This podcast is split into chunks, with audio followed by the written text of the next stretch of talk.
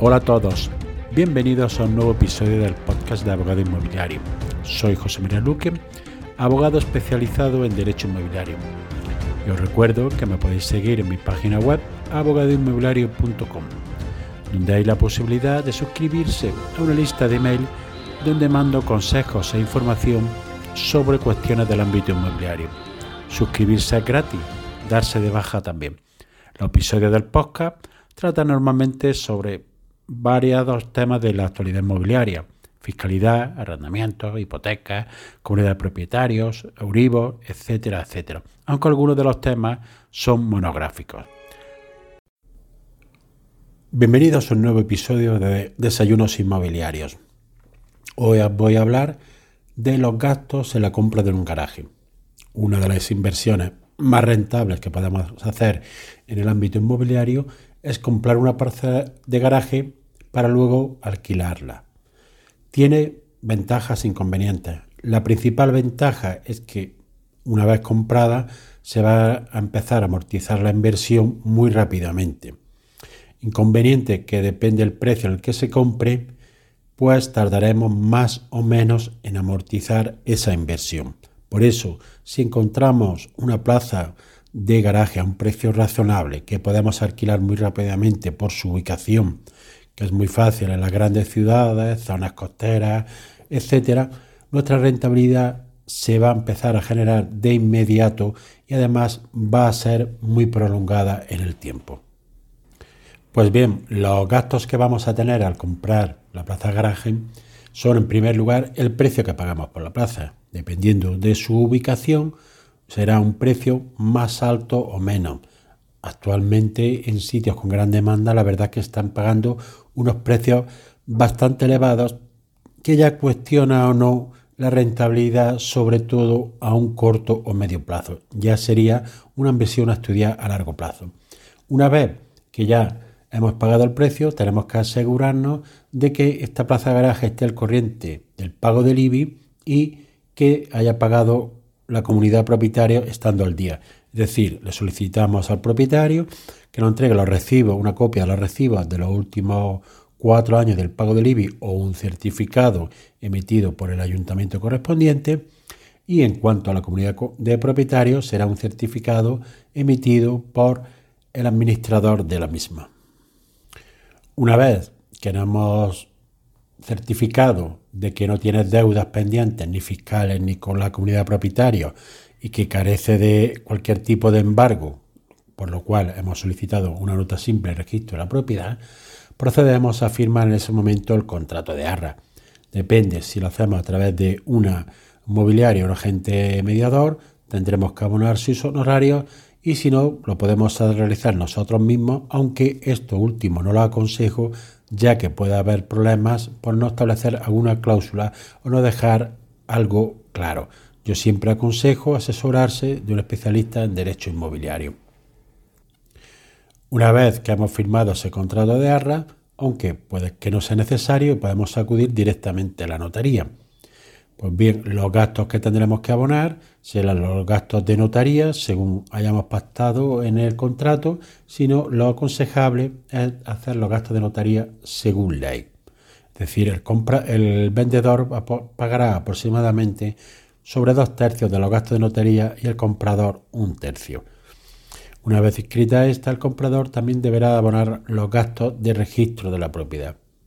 Uno de los aspectos que me he dejado para el final qué impuestos se pagan al comprar una plaza de garaje. En este momento hay que hacer una excepción, ya que depende si nos adquirimos una plaza de garaje nueva o de segunda mano. Cuando adquirimos una plaza de garaje nueva, si compramos el garaje con la vivienda, paga el mismo IVA con la vivienda, es decir, un 10% actualmente que, puede ser incluso, incluso hasta dos plazas de garaje. Pero si nosotros solo compramos una plaza de garaje con carácter individual, vamos a pagar el IVA general que actualmente es del 21%. Aparte, tenemos que pagar el acto jurídico documentado que depende de cada comunidad autónoma, pero viene rondando el 1%. Por el contrario, si compramos un garaje de segunda mano, es decir, de un anterior propietario, tenemos que pagar el impuesto de transmisiones patrimoniales, que es un impuesto autonómico en que cada comunidad autónoma dentro de unos márgenes establece el tipo que se va a cobrar. Suele estar entre actualmente entre el 6%, como puede ser en Madrid o en Andalucía, y el 10% que llega a alcanzar en otras regiones. Estos son los gastos principales que vamos a tener al comprar una plaza de garaje. Pero siempre, como he dicho al principio, recordar que es una excelente inversión de la que vamos a disponer rápidamente y que por regla general no va a necesitar casi hacer reforma y que bien la utilizamos directamente o la destinemos a alquiler, se va a proceder a amortizar de forma rápida. Conveniente que actualmente en algunas localidades están alcanzando un precio bastante elevado, lo que hace que sea una inversión que se va a amortizar a largo plazo. El capítulo de hoy lo he titulado de franquicias.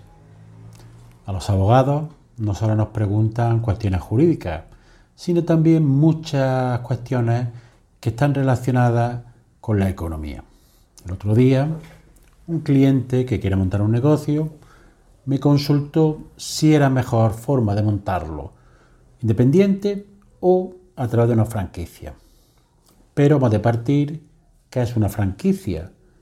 Según la definición de la Real Academia Española, una franquicia es una concesión de derechos de explotación de un producto, actividad o nombre comercial, otorgada por una empresa a una o varias personas en una zona determinada.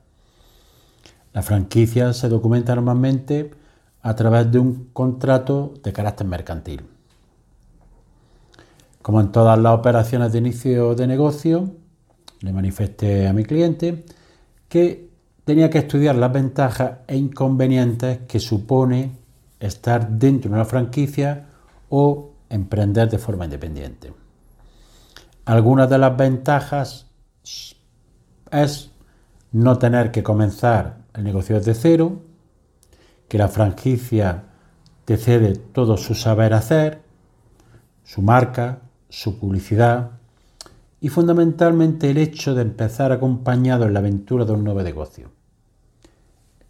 Tú eres el propietario, pero ya empiezas con un negocio conocido y probado. Es decir, no empiezas desde cero un negocio donde tienes que dar a conocer tu marca, tus productos, etc.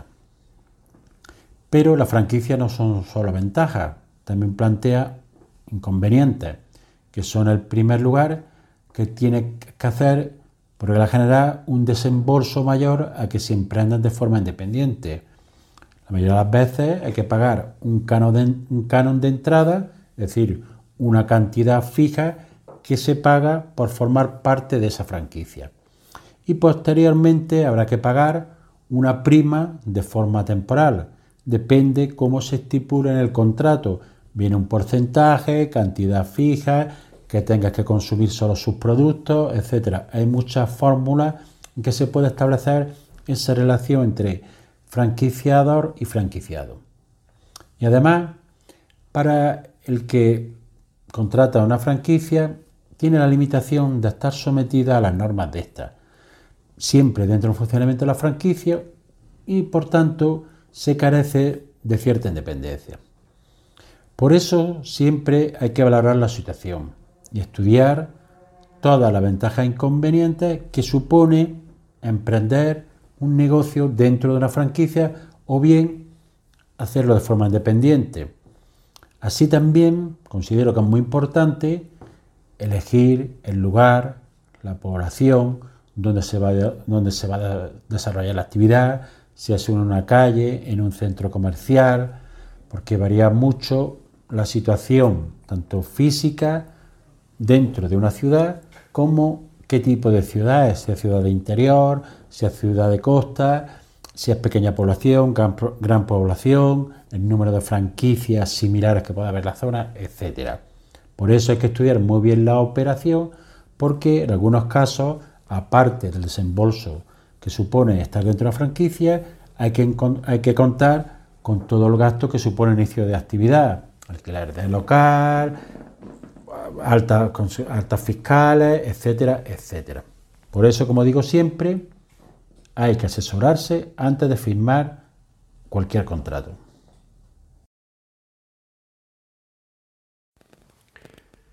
En el día de hoy te voy a hablar de el valor de referencia catastral y la importancia que tienen muchas operaciones inmobiliarias. Quédate que esto te puede interesar.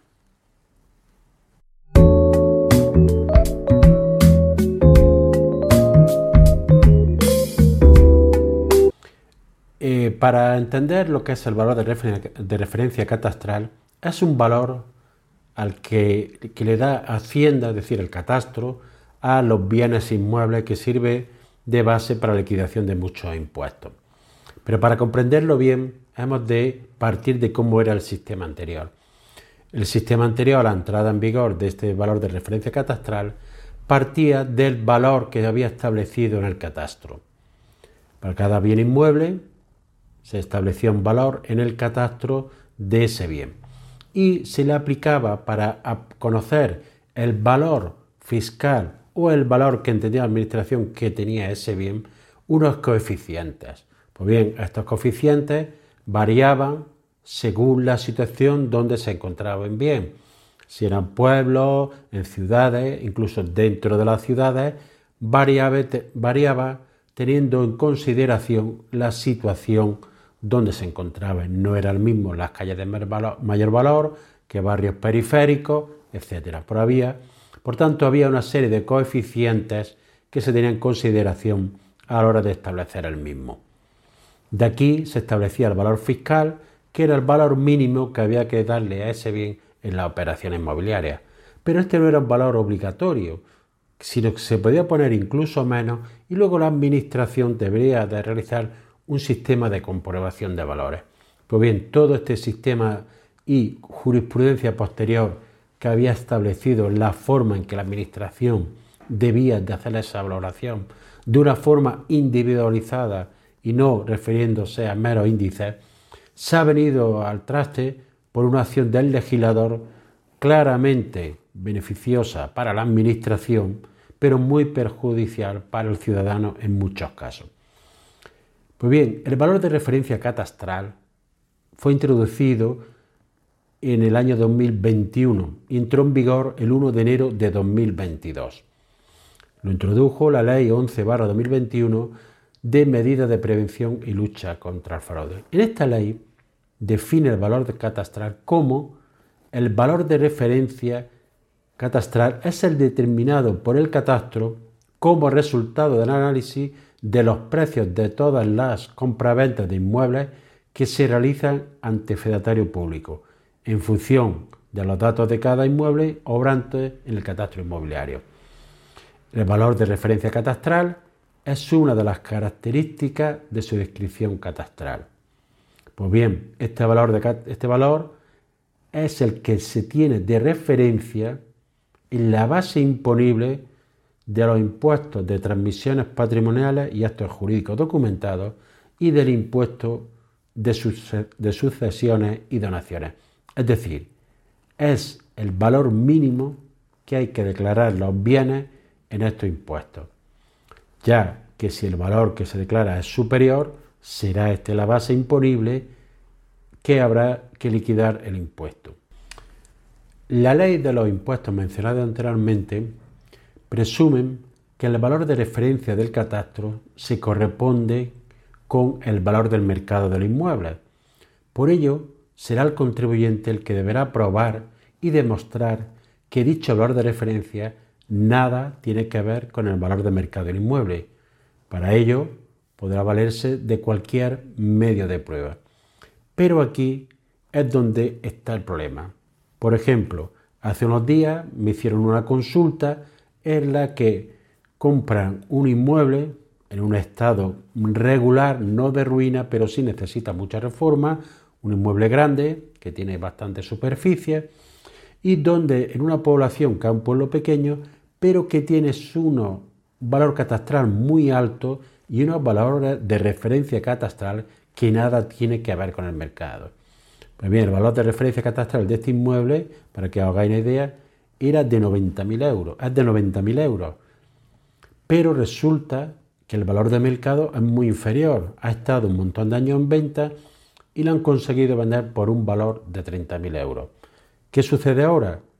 Que el comprador va a tener que liquidar el impuesto de transmisiones patrimoniales sobre los 90.000 euros, ya que este es el valor establecido por la Administración en este valor de referencia catastral. Pero la pregunta que se plantea, ¿puede recuperar ese dinero? ¿Puede liquidar por menos? En primer lugar, no se debe liquidar por menos, porque nos exponemos a que haya sanción por parte de la Administración y se nos apliquen recargos e intereses. Pero se puede recuperar el dinero que creemos que se ha cobrado de más en este impuesto. Sí se puede recuperar, pero para ello debemos de iniciar un procedimiento de rectificación ante la agencia tributaria que no haya liquidado impuestos, normalmente la autonómica. Para ello debemos de tener una tasación del inmueble, es decir, ya están cargando a la parte de que tiene que hacer una valoración pericial para acreditar que el valor real de ese inmueble es inferior al valor de referencia catastral. La ley no prevé que se pueda impugnar valor de referencia catastral con carácter previo, sino solo dentro de, en el ámbito de un procedimiento en el que se recurre a la liquidación realizada por la Administración o cuando se solicita la rectificación de esta liquidación. Así la ley establece que el valor de referencia solo, podrá, solo se podrá impugnar cuando se recurra a la liquidación que en su, en su caso realice la Administración tributaria o con ocasión de la solicitud de rectificación de la autoliquidación conforme a los procedimientos regulados en la Ley General Tributaria. ¿Qué es lo que ha hecho esta norma? Pues cargarse de un plumazo toda la jurisprudencia relativa a valoraciones elaborada por los distintos órganos jurisprudenciales y que había llevado a los abogados y a los magistrados un gran periodo de lucha por la imposición que hacía la Administración de las valoraciones y la forma de realizar las mismas. Pues bien, esto se ha fumado, han creado una norma que es mucho más perjudicial para el ciudadano, ya que toda la prueba recae en el contribuyente, que es quien deberá de iniciar el procedimiento y además tener una prueba pericial. Anteriormente se liquidaba por el valor de escritura y era la administración la que debía de hacer la comprobación de valores, que es lo lógico. Yo pago por lo que tenga reflejado en escritura y si la administración cree que el valor del inmueble es superior, iniciaba una comprobación de valores. Ya la administración le dijo que no valía eh, comprobar por aplicación de meros coeficientes, sino que deberían de ser comprobaciones individualizadas de los bienes. Pues bien, todo esto se lo ha cargado en esta ley y ahora es el administrador el que tiene la carga de realizar toda esta prueba. Si te ha gustado el contenido, recuerda suscribirte al canal y darle a un like. Nos vemos en el siguiente episodio.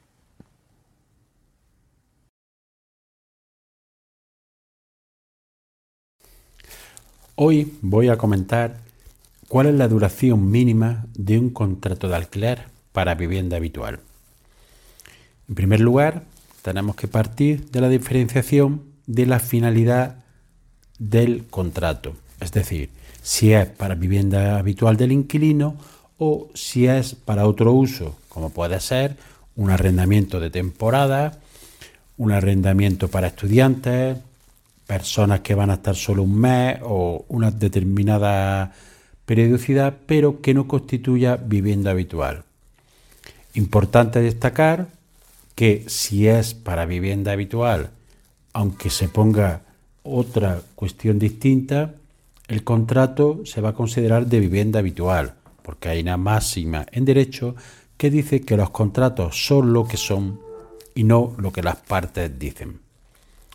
Normalmente los contratos de vivienda habitual se realizan por años, pero es potestativo para el inquilino prorrogarlo hasta los cinco años si el arrendador es persona física o hasta los siete años si es persona jurídica o aunque sea persona física, es lo que se denomina gran entrenador de vivienda. El arrendatario, por su parte, tiene la facultad de poder desistir del contrato una vez transcurridos seis meses desde su firma, previa comunicación al arrendador con una antelación de 30 días. Por tanto, estamos ante la duración mínima para cualquier contrato de arrendamiento de vivienda habitual, que es de seis meses. Cuestión distinta es que las partes de mutuo acuerdo, transcurrido uno, dos, tres meses, tres meses o el periodo que haya pasado, puedan, de mutuo acuerdo, resolver el contrato. La ley de arrendamiento urbano también establece la posibilidad de pactar en el contrato de arrendamiento que en caso de que el inquilino desee desistir del mismo, debe de indemnizar al arrendador. Esta indemnización está fijada por la ley, que se establece en una cantidad equivalente a una mensualidad de renta en vigor por cada año del contrato que reste por cumplir. Es decir, si se ha pactado un contrato de cinco años, por ejemplo, y se va cuando pasan dos años y medio, tendrá que pagar dos anualidades por los años que queden sin cumplir y además los periodos de tiempo inferiores al año dan lugar a la parte proporcional de la indemnización. En caso de que se pacte el contrato por un año y se va a los seis meses de duración mínima, deberá de indemnizar la mitad de una mensualidad de la renta pero siempre teniendo en consideración que esta duración mínima queda a potestad del inquilino, que tiene esa facultad de poder estar en la vivienda habitual hasta 5 o 7 años, como hemos manifestado anteriormente. Viviendas para uso turístico y comunidad de propietarios. El tema de hoy es una de las cuestiones más polémicas en las ciudades con atractivo turístico. Es aquellos, en aquellos edificios donde existen pisos que se destinan a actividad turística y fundamentalmente la relación que tienen con los demás vecinos del inmueble. Las viviendas que están integradas dentro de la comunidad de propietarios están sometidas a ciertas normas que están reguladas en la ley de propiedad horizontal, pero si además se destinan a uso turístico, también se sujetan a ciertas normas. Esta polémica y problemática está teniendo gran importancia en, las ciudades, mm, sobre todo que acogen un gran número de turistas, tanto de interior como de costa, y están dando lugar a ciertas tensiones entre los propietarios y además a que algunas zonas se queden libres de vecinos, estos se van a otras zonas y además a un encarecimiento de la vivienda. Para evitar esto, y ante la presión de ciertos sectores, se intentó un poco limitar las viviendas que podían ser utilizadas como uso turístico. Por ello, se modificó la ley de propiedad horizontal con un Real Decreto Ley de 1 de marzo de 2019. En esta se añadió un punto para intentar establecer unas normas que hicieran convivir a los vecinos con el uso turístico al que puede dedicar un propietario su bien inmueble. Pues bien, en esta norma se estableció lo siguiente. Dice que el acuerdo por el que se limite o condicione el ejercicio de la actividad. A que se refiere la letra E del apartado 5 de la Ley 29 barra 1994 de arrendamiento urbano, es decir, uso turístico de estas viviendas, en los, términos, en los términos establecidos en la normativa sectorial turística, suponga o no modificación del título constitutivo o de los estatutos, requerirá el voto favorable de las tres quintas partes del total de los propietarios que, a su vez, representen las tres quintas partes de las cuotas de participación. Asimismo, esta misma mayoría se requerirá para el acuerdo por el que se establezcan cuotas especiales de gastos o un incremento en la participación de los gastos comunes de la vivienda donde se realiza dicha actividad, siempre que estas modificaciones no supongan un incremento superior al 20%. Estos acuerdos no tienen efectos retroactivos. Bien, pues visto este precepto hay que desglosar varios aspectos. En primer lugar, es la primera que es la, que, la primera frase que es la que ha dado a una gran polémica, porque dice el acuerdo que limite o condicione, pero no se puede prohibir. Hay numerosas sentencias que han salido, algunas entienden que dentro de esa limitación podría dar lugar a la prohibición, pero otras entienden que no, que se puede limitar o condicionar a ciertas normas, pero en ningún caso prohibir. Todavía no ha llegado ninguna sentencia al Tribunal Supremo para que establezca claramente el sentido de la norma. Por otro lado, se prevé que se pueda incrementar la cuota de participación de los gastos de la vivienda hasta en un 20% o bien establecerle un incremento, una cuota especial. Ello debido a las consiguientes molestias, a los gastos de limpieza, a otras cuestiones que pueden hacer que ese piso contribuya más al deterioro de la comunidad. En ambos casos, para establecer estas condiciones, se requiere un voto favorable de las tres quintas partes del total de los propietarios presentes, que a su vez representen las tres quintas partes de la cuota de participación. Una cuestión muy importante y que se establece en la ley es que estos acuerdos no tienen efectos retroactivos. Es decir, aquellos pisos que ya hayan obtenido su permiso para uso turístico no podrán ser limitados o condicionados siempre que estén en uso, pero sí se, podrá limitar o condicionar en aquellas comunidades donde no haya pisos para la actividad turística o se quieran poner en este uso nuevas viviendas. Y así llegamos al final del episodio de hoy. Espero que te haya sido de utilidad para ampliar tu conocimiento en el ámbito inmobiliario. Si quieres que este podcast llegue a más personas, puedes compartir el enlace del episodio en tus redes sociales o darle una valoración positiva en la aplicación que utilizas para escucharlo. Recuerda que puedes seguir en abogadoinmobiliario.com. Gracias por escuchar, nos vemos en el siguiente episodio y que tengas una excelente semana.